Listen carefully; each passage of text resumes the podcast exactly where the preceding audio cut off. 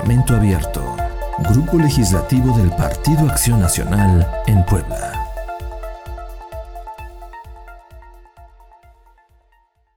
Buen día, bienvenidos a nuestra segunda emisión de Parlamento Abierto Digital, que es nuestro programa en redes del Grupo Legislativo del PAN en el Congreso del Estado de Puebla. Eh, hoy vamos a platicar con uno de nuestros diputados locales. Me da mucho gusto saludar al diputado Osvaldo Jiménez. ¿Cómo estás, Osvaldo? Bien, mi querido Lalo. Bien. Un gusto estar contigo y con la gente que nos sigue por las redes sociales. Gracias. Mira, eh, la intención de este proyecto es que conozcan los ciudadanos de primera mano quiénes son los diputados, los conozcan como personas de carne y hueso, no vean que somos políticos encumbrados, ¿no? que somos inalcanzables como sucede en la política. Y por otro lado, eh, aparte de conocerte un poco más, saber eh, qué es de tu vida, eh, qué, hiciste en campaña, cómo llegaste, cuáles son las propuestas que traes, pero ahorita te iré preguntando poco a poco. Adelante, mi querido Lara. A Osvaldo lo conocí eh, y me tocó hacer campaña por primera vez con él en el año 2003, en la elección intermedia cuando era quítale el freno al cambio. Exactamente. Eh, el segundo periodo ahí que le tocó en su momento a, Fox, ahí desde ahí ya tengo de conocer a Osvaldo con muchos años de militancia en el PAN, pero antes de hablar de la militancia quisiera preguntarte, Osvaldo, ¿quién es Osvaldo Jiménez en su casa? ¿Cómo eres con tu familia y cómo eres en tu trabajo? Pues mira, eh, bueno, primero me presento Osvaldo Jiménez, soy poblano de nacimiento, tengo 44 años, soy casado eh, con Mariana, que es mi esposa, que fue mi novia durante 10 años y llevamos casi 17 años de casados. 27 años juntos. 27 años juntos, ya más de la mitad de, nuestras vidas. Eh, tenemos tres niñas, una que va a cumplir nueve ahora en noviembre y otras dos que acaban de cumplir siete en septiembre. Y, la verdad es que, pues, a mí me gusta estar mucho en familia, disfruto mucho estar con mis hijas. Cada que tenemos oportunidad de hacer cosas diferentes, salir del día de campo, eh, salir a algún pueblo cercano, alguna, hacer cosas diferentes, salir un poco de la rutina, nos gusta mucho hacer eso. Eh, andar en bici, platicar, eh, una de mis hijas canta, entonces eh, también... Noche de karaoke. Noche de karaoke, las otras hacen gimnasia, entonces la verdad es que eh, disfruto mucho la, convivencia familiar y trato de, muchas veces el tiempo que tenemos eh, pues nos absorbe, ¿no? Entre temas de política, temas de partido, temas de, chamba. Entonces sí trato de tener más tiempo de calidad. muchas veces no es en la cantidad que uno quisiera, pero sí trato de aprovecharlo, ¿no? Oye, ¿y cómo eres en el trabajo? ¿Cómo es tu forma de ser patrón? Pues mira, que te digo. No. no. tanto, ¿eh? Que te digan más bien mis colaboradores. A ver, creo que soy, creo que soy bastante equilibrado. Qué bueno, eh, nosotros somos controladores. Sí, no. yo trato de ser equilibrado, no trato de ser tan controlador. Me gusta dar eh, como libertad, ¿no? Para que la gente desarrolle sus potencialidades. No te voy a decir que, que no tengo mis malos ratos y que de repente, bueno, pues eh, cuando algo se complica o cuando algo sale, se sale un poco de lo que tenías pensado, bueno, pues, pues todos tenemos nuestros cinco minutos, ¿no? Pero creo que soy bastante equilibrado y sí trato de dar libertad. ¿eh? no, yo minutos, trato que sean minutos. Está bien. Oye, ¿por qué decidiste entrar al PAN? ¿Por qué ser militante del PAN? Fíjate que mi, familia, eh, mis papás, digamos, mi papá se hizo militante después que yo pero siempre desde niño eh, había escuchado que, eh, pues que no estaban conformes, digamos, en mi familia, en mi entorno cercano, no estaban conformes con el rumbo que tenía el país. Se hablaba de la crítica al PRI, del autoritarismo y de que se necesitaba un cambio. Yo crecí, digamos, con esta narrativa familiar. Eh, cuando empecé ya en la secundaria, a principios de la, de la prepa, me empecé a involucrar en temas del partido. Un buen amigo de nosotros, Miguel Espinosa de los Monteros, es quien me invita a participar en estos, en estos temas, ¿no? Primero sin estar afiliado al PAN, pero sí participando en asambleas, digamos, en los grupos de estos de chavos que iban este, pues para, como de orden, ¿no? De, logística. Y fue como empecé, me empezó a interesar. Ya más adelante me, me involucré, digamos, de manera más activa. Tengo ya 21 años de militante, en julio, más o menos a mediados del 2000 fue que me hice militante. Y bueno, acabo de cumplir 21 años de militante y, bueno, pues ha sido, eh, yo al Partido Acción Nacional le debo muchísimo, ¿no?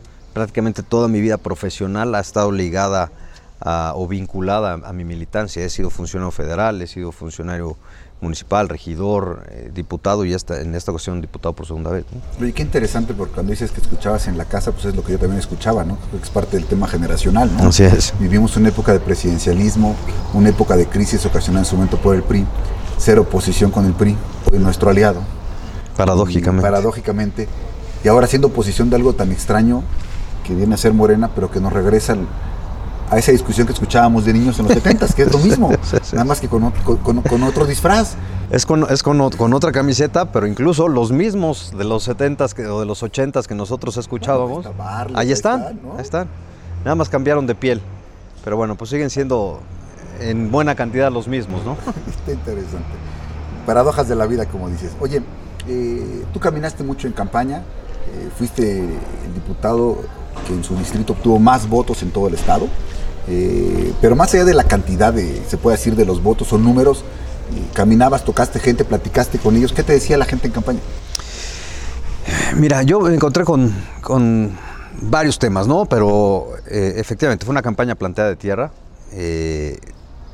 afortunadamente ya habíamos caminado ese distrito, vengo caminando, recorriendo ese distrito desde hace por lo menos ocho años. A mí me tocó ser coordinador de ese distrito cuando Franco Rodríguez fue candidato a diputado.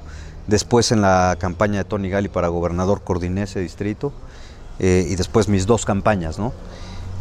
la verdad es que eh, había dos, dos, temas principales. Uno, el descuido y el abandono de la ciudad por parte de las autoridades municipales de Morena, que fue verdaderamente desastroso y tres años perdidos para, para el municipio.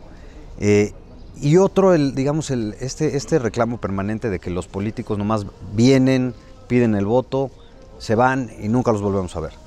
Eh, digamos, este era un reclamo permanente, pero a la vez había cierto reconocimiento de que un servidor como diputado de la anterior legislatura, pues sí había tenido eh, esta cercanía o había tratado de regresar, incluso con, con la circunstancia de la pandemia. ¿no? Hay que recordar que prácticamente la mitad de la legislatura anterior estuvimos en pandemia, pero bueno, sí tratamos de estar siempre cerca de, de los ciudadanos y de las colonias, ¿no? A pesar de las circunstancias que tuvimos. Entonces, sí había un reclamo, creo que pues ahora tendremos una oportunidad de, hacer mejor las cosas con el Partido de Acción Nacional gobernando, pero bueno, eh, sí, hay una, sí hay una gran expectativa, ¿no? Creo que Morena no cumplió con lo que había dicho, ese era el principal reclamo, ¿no? En temas de seguridad, de servicios públicos, etcétera, ¿no? Oye, en, la bancada del PAN tenemos eh, tres diputados locales que se reeligieron, tú eres uno de ellos. ¿A qué sabe la reelección? Sabe bien. sabe bien, pero aparte te voy a decir en qué circunstancias fue mi, reelección. Eh, yo la vez pasada que contendí por el mismo distrito 17, no gano. Entro como primera minoría. Es una figura que hoy ya no existe, digamos, en la, legislación local. Entonces, eh, para los que no para los que no están familiarizados con el término de primera minoría, también se conoce como el mejor perdedor. Es el decir, gran perdedor. el gran perdedor es decir, de los que perdimos siglados por los partidos políticos, pero que fuimos los de menor porcentaje con respecto a, quien nos ganó, teníamos un lugar en el Congreso, ya no existe esa figura. Y ahí los, críticos decían, bueno, entró como el gran perdedor. Y, hoy tengo el orgullo de decir, entré como el gran ganador, porque fui el que más votos tuvo en todo el Estado de Puebla. Pues mira, a veces pasa así, es cuestión de tiempo, de trabajo y, las cosas se van acomodando. Sí, la vida, la política y el deporte nos dan la oportunidad de tener revanchas. me parece bien. Oye, eh, ¿cuáles son tus principales tres temas que me podrías decir? A ver, estos tres temas son los más importantes, los torales que piensas sacar en la legislatura, o los tres grandes temas que, piensas sacar en esta sexagésima primera legislatura. Mira, los, los, eh, yo presido dos comisiones, la de participación ciudadana y combate a la corrupción. ¿La que querías y la que te cayó del cielo? esa es la que yo quería y la que me cayó del cielo fue la de vivienda. Pero fíjate que sin, sin pedirla, la, de, la de vivienda, creo que hay una gran oportunidad. Entonces los temas en materia de participación ciudadana, ley de participación ciudadana. Me parece que ese es el objetivo en esta materia dentro de esta, de esta comisión, porque Puebla es uno de los dos estados en la República que no tiene ley de participación ciudadana y además está tanto en el interés del, gobierno como en el interés del legislativo tener y además de la sociedad civil tener una ley de participación ciudadana, creo que hay una gran oportunidad. Eh, en materia de... Tienes que explicar la ley de participación ciudadana, ¿cómo le dices a la gente? ¿A ti te va a servir para esto la ley de participación ciudadana? A un ciudadano, ¿de qué le sirve tener ley de participación ciudadana? Mira, de entrada yo te diría, la ley de participación ciudadana tiene que ver con todos los mecanismos en los que la ciudadanía es parte de las decisiones que tradicionalmente son, de, son del gobierno. Es decir, es, es que los ciudadanos se involucren a través de diferentes mecanismos. Eh, por ejemplo, presupuesto participativo. ¿no? Que los ciudadanos puedan decidir en sus municipios ¿A dónde se va la lana? dónde se va la lana, en qué obra se tiene que ir la lana. Eh, por ejemplo, hoy eh, la, la iniciativa ciudadana en la, en la legislación poblana es fra- francamente un absurdo. Te pide el 2.5% de las firmas del padrón electoral para presentar una iniciativa. Que un ciudadano, un colectivo, una asociación quiera presentar una iniciativa necesita algo así como 150 mil firmas. Es un absurdo. Y, con- y para ser diputado acabas llegando por ahí de 45 mil Votos, así es. Es- es- Entonces, es una- es- es una- ilógico que para que un diputado pueda llegar y pedir, tiene que tener menos consentimiento que un ciudadano que, tiene quiere presentar una al doble iniciativa. o al triple que un diputado, ¿no? Así es.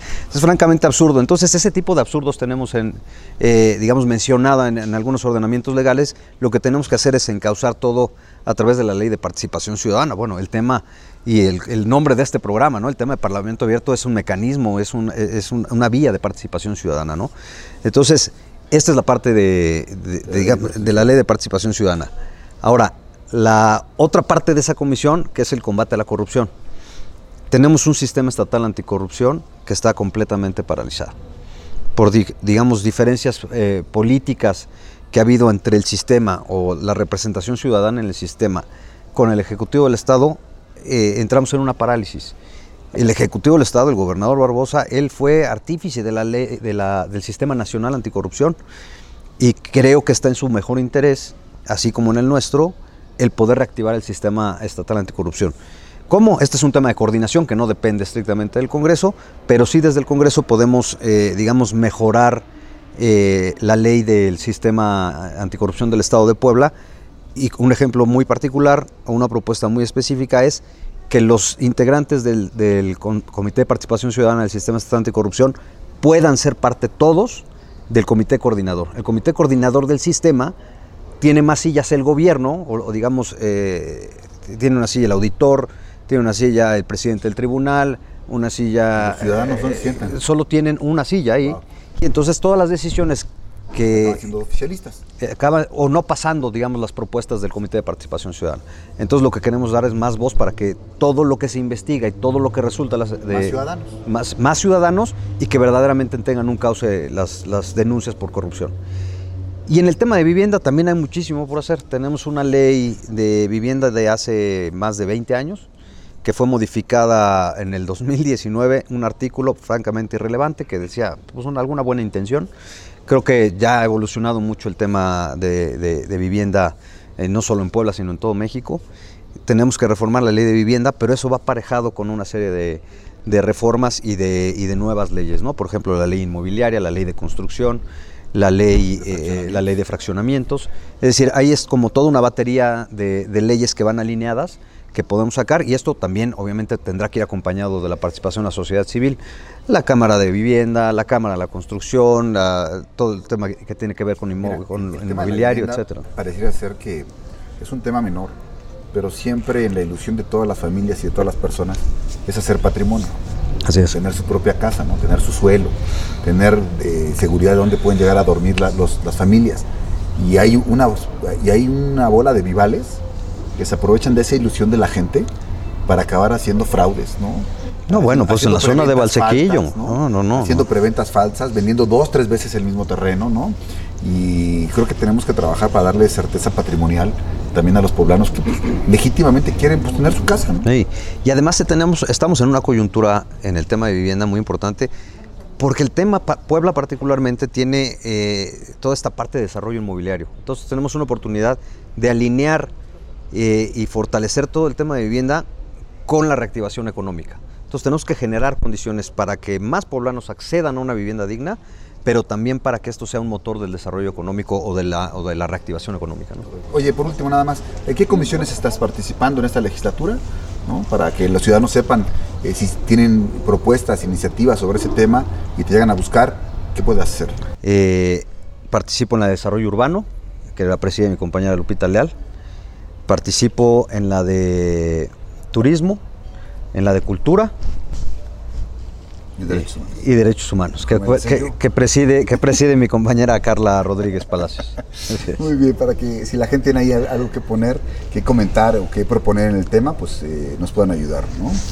Entonces, eh, bueno, yo te diría nada rápido, ¿dónde pueden localizar a Osvaldo Jiménez? ¿Algún dato de contacto, eh, correo electrónico, tus redes sociales para que te puedan seguir, te pueda escribir la gente, eh, pueda comentarte y puedan hacer, podemos acercarnos a los ciudadanos? Claro. Mira, eh, mi, correo electrónico es, es os- osvaldodiputado arroba gmail.com, además del institucional, pero digamos este es el que más reviso. En el institucional nos llegan más temas de comunicación del Congreso, pero es Osvaldo Diputado, Osvaldo se escribe con W, osvaldodiputado arroba gmail.com. Mis redes sociales, en Twitter me encuentra como Osvaldo Jiménez L, en Instagram como Osvaldo Jiménez L-bajo y en Facebook como Osvaldo Jiménez. Ahí estamos a sus órdenes, estamos atentos para todas sus sugerencias, quejas, comentarios, propuestas y todo lo que se necesite. Pues gracias a todos, gracias Osvaldo por este tiempo. Eh, les estaremos eh, compartiendo más del contenido que estaremos generando en el grupo legislativo del PAN. Eh, pronto les pasaremos un poco de información. Esta semana nos visita la gente del UPAEP, nos va a presentar su monitor legislativo y cómo están revisando ellos a lo que hacemos en el Congreso del Estado. Es un ejercicio interesante que nunca se había hecho. De hecho, en voz de la propia gente del UPAEP, nunca habían sido recibidos en el Congreso. Y lo van a empezar a hacer para darnos su, su monitor y ver qué están midiendo del ejercicio del Congreso. Nosotros estamos abiertos a que nos revisen, a que vean lo que hacemos y es parte del compromiso del Grupo Legislativo del PAN. Cuídense, muy buen día, nos vemos en la siguiente emisión. Gracias.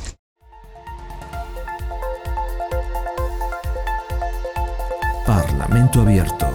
Grupo Legislativo del Partido Acción Nacional en Puebla.